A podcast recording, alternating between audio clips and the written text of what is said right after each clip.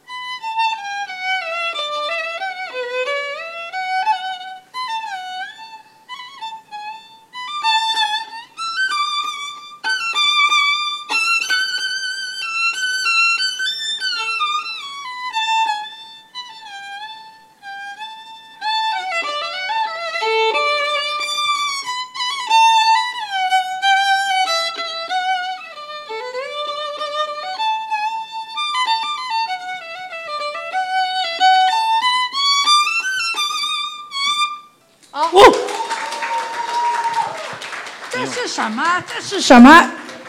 这是什么曲子？广东音乐步步高，步步高，对。对吧？后来老太太跳舞哒哒哒，就是这个。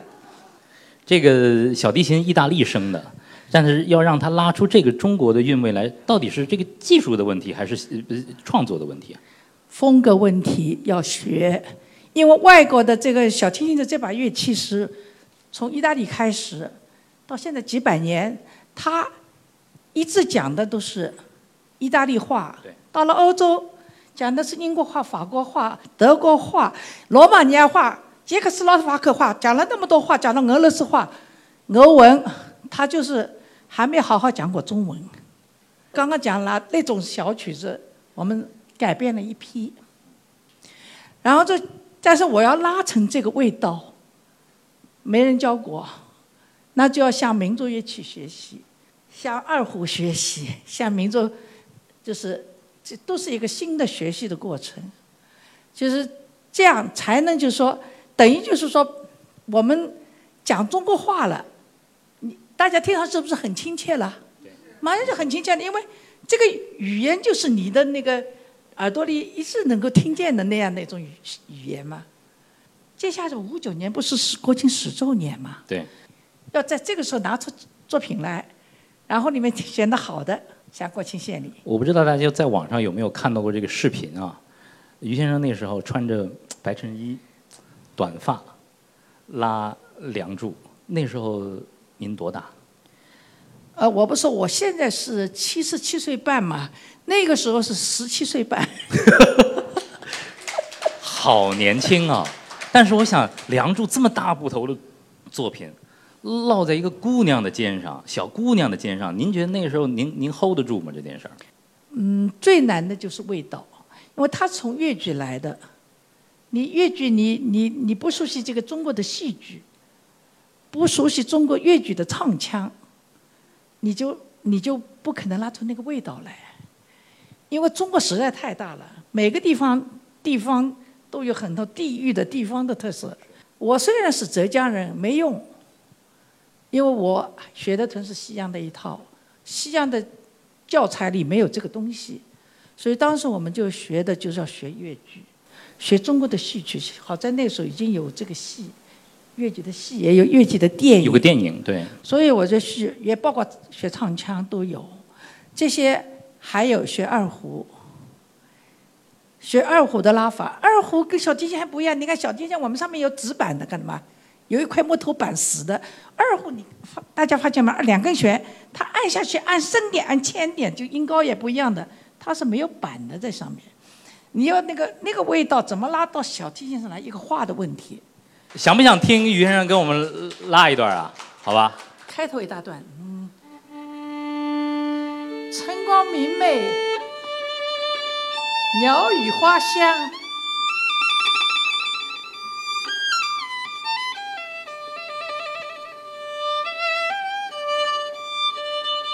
鸟叫。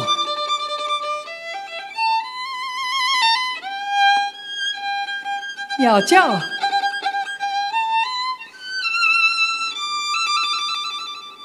梁山伯和祝英台同唱几载，产生了感情。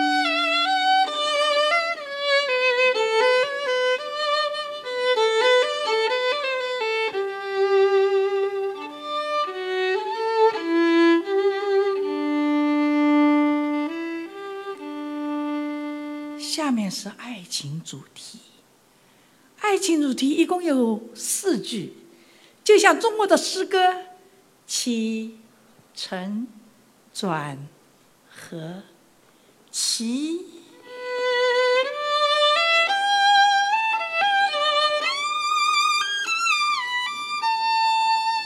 承。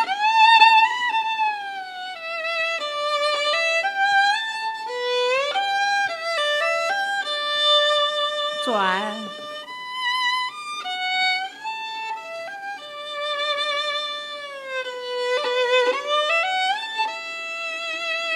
和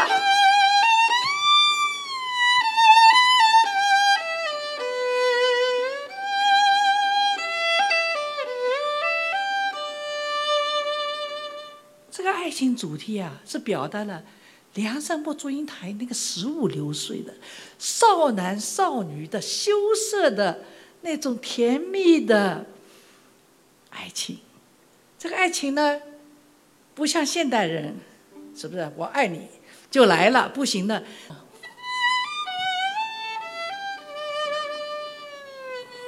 你看，很难为情的是吧？呃是有点那种欲说还休的感觉啊。你看，很多外国人怎么啦？就是好像，哪能啦？呼吸不啦？呼吸不拉倒吧？呼吸不睡了，对吧？这不不就是不是那种很甜蜜的、很羞涩的、很难为情的，但是呢又不好意思说出来的那种爱情。然后这个是梁山伯哦。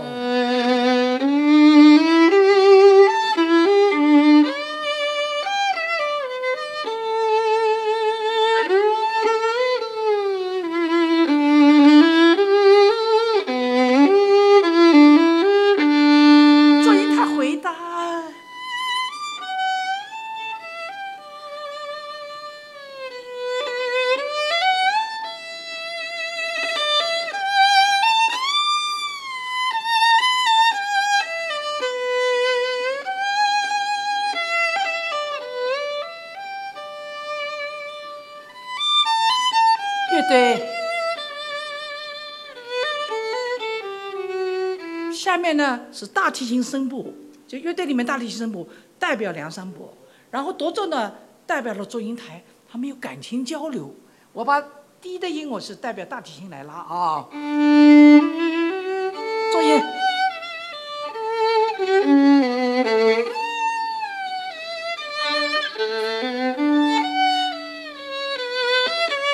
有感情就是阳。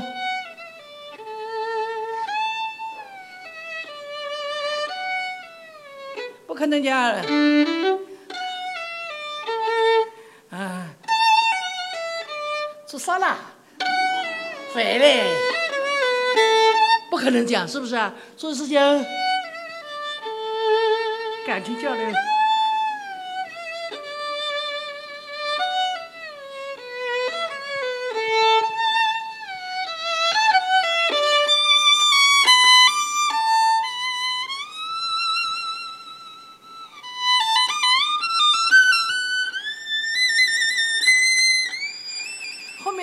你再来一遍爱情主题。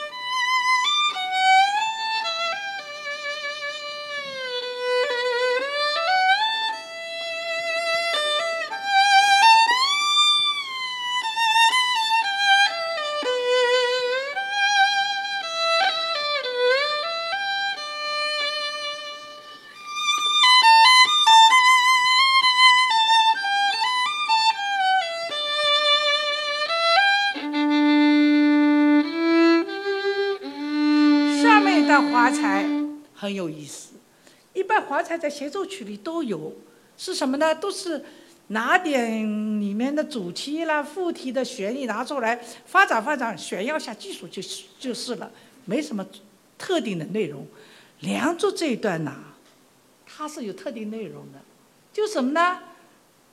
祝英台是女扮男装去念书，梁山伯不知道祝英台是个女的。所以祝英台呢，这个就在想，我是不是要告诉梁兄，我是个女孩儿，想说不敢说，又想说又不敢说，这就这一段。那个乐队完了以后，祝小婷出来。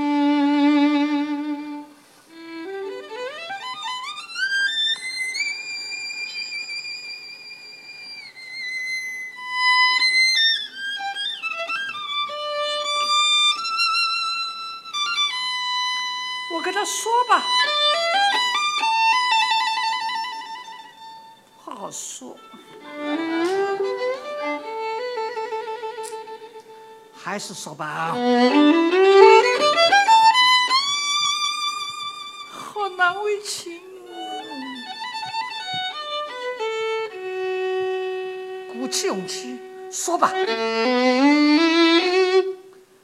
说不出口，结果还是没说。掌声，掌声，掌声！哇，这个绝对大家要有掌声和欢呼啊！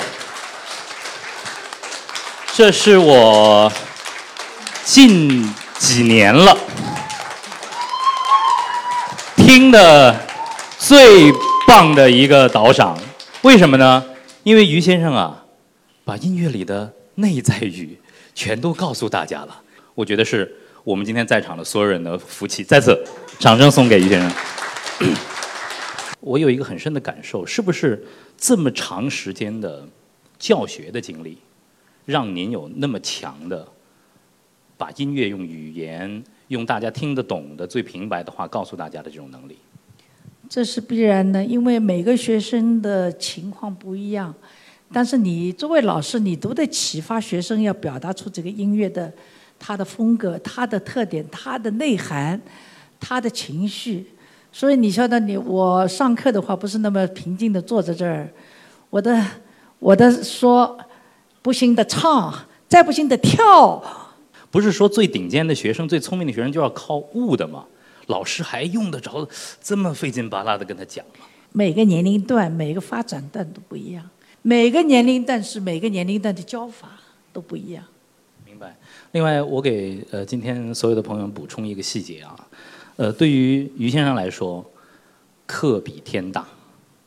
今天这个大家说为什么会安排在今天安排在周五，是因为于先生没课。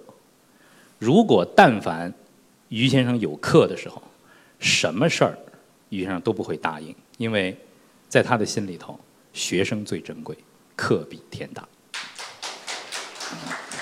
那我自己是一个十四岁孩子的妈妈，她学钢琴是从四岁半学到现在，然后我觉得他现在有点快坚持不住了，我就想就是向您请教一下，您觉得我该如何鼓励他能够继续把这个音乐学下去？他考级吗？呃，在考专，现在考八级。假如他留学到了国外的话，他有这样的一个技能的话，他是一个交朋友啊，等等等等，都一个很好的一个。他以后会感谢你的，一定要懂点艺术。不懂艺术的话，你会 out，是吧？啊，是。所以就是他们的确功课非常忙，但是慢一点，坚持着。而且从您的淡淡的言语当中，我们能够感受到于老师对于孩子、对于音乐教育的那份赤子之心。来，掌声送给于先生。您稍事休息，您休息一下，谢谢。大家的这种掌声。呃，和现场的这种呃心灵的共振，我们是能够感受得到的。呃，今天呢，在这里的这种交流，其实是我期待已久的。艺术和生活应该交融在一起。这个空间不大，但是这里有一架 Stanwy，。今天为大家请到了一位神秘的嘉宾，这架琴就是为他准备的。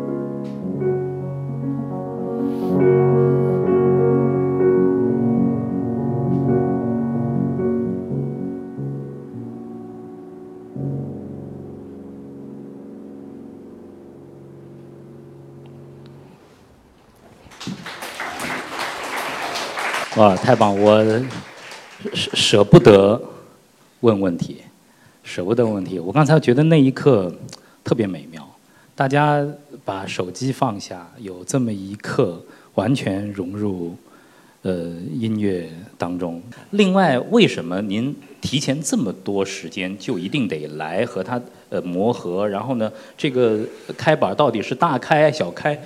为，之前为为什么要有这么多调整？声音不一样。你要是大开的话，它那个声音可能比较饱满一点，你不用呃就是压的太多。但是我刚才弹的时候，跟现在呃做了很多各位这个贵宾，这个声音就不大一样。呃，再加上一些别的一些原因吧，反正就是我们在台上的感觉，我们都是搞搞演奏的，都知道这个台上你基本上能达到呃百分之七十就不错了。啊，呃，一方面是自自己的期望值给自己带来的压力，还有就是各方面的这个。但是呢，我练那么多年，反正就是、呃至少学会了一件事儿，就如何混如何什么？混如何混呢？混混混混日子的混。呃，那愿愿闻其详。嗯，呃，就就是 你得呃经常会出事儿啊，经常出事儿，出了不管是大事儿还是小事儿，你出了事儿在台上，我们这儿有很多位大师啊，我就是在在在世界上面，我现在名字不不大好意思说，呃，但是我经常从他们的这个这个视频啊或者什么东西里面学到很多东西。就是他们怎么混的？对，怎么混的啊啊？这这些混的基本上你是看不出的，啊，连他们自己可能也都不大知道到底是怎么混混过来的，反正就是混过来。在七八十年代那时候，好像 因为唱片的流行，特别后来 CD 出来什么的。就对对演奏，觉得你就是应该跟唱片一样的完美，这是不可能的事，因为唱片是录了一个礼拜、两个礼拜，你要是从技术层层面上面说完美了，你肯定遗失了一些别的东西。我能这么理解吗？就是现场演奏妙的地方也在于它是新鲜的，每一遍都不一样，听者和演奏者对都不一样，甚至就是那些疙瘩。甚至是有出的那些问题，是现场演奏挺有意思的地方。当然也有华彩。最主要的，在现场要听的是一个在唱片里听不到的一些东西。明白？您说中国的演奏家未来要被世界认可，得有自己的原创作品。我们现在原创作品有，但是不够。这怎么说不够呢？我这个就是你你，比如说那天我无聊，我在我在那个办公室里面，我就我看有我们这个上海出了。呃，上海音乐出版社出了这个呃一套中国钢琴百年这个这个作品，这里面当然不是全部。我那天在看，我看旁边内侧肖邦的那个全集，好像跟他差不多大。我就我就做那个游戏，我把那个拿出来，把那空壳留着，然后把肖邦的塞进去，差不多就还还空那么一点，就是他比肖邦还是多多那么一点。后来我就挺有感慨的这事儿，当然我这说说不要就是大家有些作曲家不高兴啊，但是确实，你说肖邦一个人就写出的作品就比中国一百年所有的作曲家写出作品的代表作加起来还要多啊，不是或者差不多。但是大家别忘了，肖邦只活了三十九岁。夏老师今天来，好像也也带琴，然后呢一块长大的。他们俩在一起合奏一曲，会是什么情景呢？哎，谢谢观众们，来来，夏老师。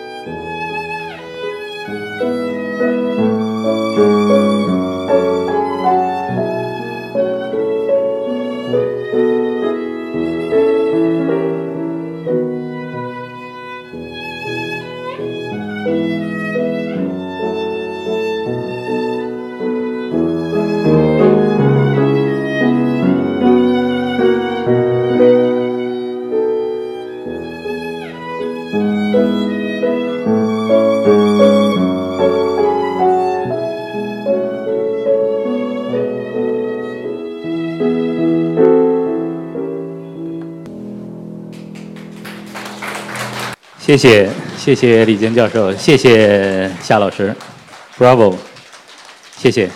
就算此时此刻，我觉得家徒四壁，周围什么都没有，可能我们都会觉得，呃，挺幸福的。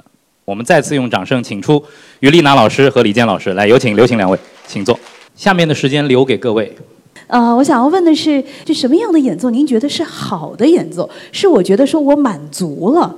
我也听过不同的说法，有的说哪一天你如果觉得自己的演奏太棒了，什么的，你就是开始倒退了；也有的说法是你要是不满足自己，老是觉得不好，在台上你就没有一种很好的感觉，没有这很好的感觉，你怎么能表现你想表现的东西？就是你的自信心会挫受挫。大家可能不知道是多么难一件事儿上台，即使你认为你已经准备的百分之两百了。你上台，你还是哦哟，今天怎么搞呢？废话，因为今天在台上，啊，所以我经常跟我们学生说，你必须在演演出或者他们的考试之前，你要演个十来次的。你主要就是大的毛病不要出，对吧？就是不要就是太大的他们大毛病。你主要你要你的音乐要感动人。当然你在下面你要有很多的技术准备是非常。非常苦的、非常严谨的技术准备。为什么？因为你有很好的技术准备，你才能不因为你的技术上的失误，使人家从你的音乐里面走出去了。我们上台就是一直是理性跟感性的综合体。就是您对您儿子他身上的艺术家气质最欣赏的是哪个部分？不满意的是哪个部分？他是非常个有个性的艺术家，就是个艺术家。呃，优点呢，对艺术的那种这种方面的钻研，这种这是他的优点。他的不足之处呢，我就是觉得他需要更好的、更多的从教学当中。来获取一些新的成长度。现在除了正常的教学之外，主要是要教育我自己。我我我觉得这个事儿还还还还忙不完啊，所以所以这这也是挺重要的。我我觉得自己永远学不够。因为上次跟李健老师交流的时候提到一个时不我待的问题，那今天跟于先生交流的时候呢，我要把更多的时间留给教学，然后李健老师呢说我要把更多的时间留给演奏。时不我待，我想听听两位不同的想法。我能把一百多号人的积极性能够弄出来，然后把他们最好的才能能够调进，这就是非常大的成功了。但是一个人的能力有限，你不可能什么都好的。学校你只能培养一个人，给他一定的这个营养到一定的程度，这之后就靠他自己了。做哪个你都认真做，就做的少你也认真做。都是会有收获的。我是六岁孩子的姨妈，我到现在没有让他去上任何的什么音乐培训班，我就是希望他能够找到一个特别特别好的老师，能够启发他，能够永远让他保持住对音乐的热情和音乐的爱。有没有这种可能性，让孩子，嗯，不要被这个技术的储备，这个呃非常 boring 的 practice 所吓到，让他们永远保持着对音乐的热爱？这个要看你运气了。哎，假如碰到一个有的呃很适合教小孩的，那个小孩就是教了以后，小孩子基本上不是那个为专业的，不不走专业路，因为真的走专业路就很痛苦，很痛苦。做妈的最幸运的事情，你就给你的孩子找对路，所以他最合适的哪条路，你给他找对了。他也不会，虽然也辛苦，辛苦你会，他合适这个的话，他不会辛苦的那么痛苦。现在我们这样一个，嗯，沙龙式的这样的一个讲坛，能够大家和我们的艺术大家能够面对面，随时可以提问，这个正是，就是我希望是笼罩的、学习营造的这样的一种氛围。那么今天在最后。我想带着大家一起来看看，呃，大家说讲坛这边的几个字，是龚学平先生提的，呃，文化自信，国之栋梁。当我来到这个空间里的时候，当我在呃看这八个字的时候，其实也是感慨良多。什么是真正的文化自信？文化自信是来自于新时代的中国人，真的能够站在一个全球的视野，去审查世界，也审查自己。我们能够一个更开放的心态。去面对批评，去倾听别人的声音，去真诚的和这个世界交流，我们才能够自信了。大家说会在后面每个月都还会有，欢迎大家有空来坐坐。谢谢您的光临，谢谢，再见。谢谢李坚老师，谢谢刘琳娜老师，谢谢。